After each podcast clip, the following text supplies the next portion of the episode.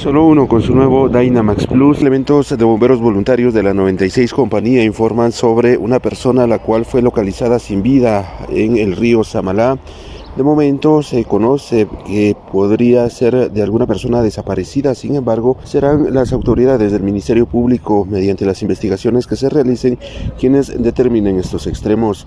Esto es lo que se menciona por parte de elementos de bomberos voluntarios. Se encuentra un cuerpo de sexo masculino, de aproximadamente unos 35 años de edad. El, cuerpo eh, este es de una playa, un furadero de color celeste, tres playeras de azul, negra y gris, una pantaloneta amarilla, pantalón de lona azul y una beige, eh, calcetines celeste, zapato de color negro en el pie el lado derecho. Eso únicamente se encuentra tirado acá eh, dentro del, de corre el, el río Samala por algunos eh, curiosos sobre desaparecida?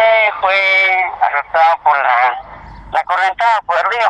No sabemos, ¿no? Él está de boca arriba, entonces hasta que venga el Ministerio Público nosotros ya podemos ver realmente si es alguna persona desaparecida no. Pero por el momento no podemos eh, informar si es alguna persona desaparecida o no. ¿ah?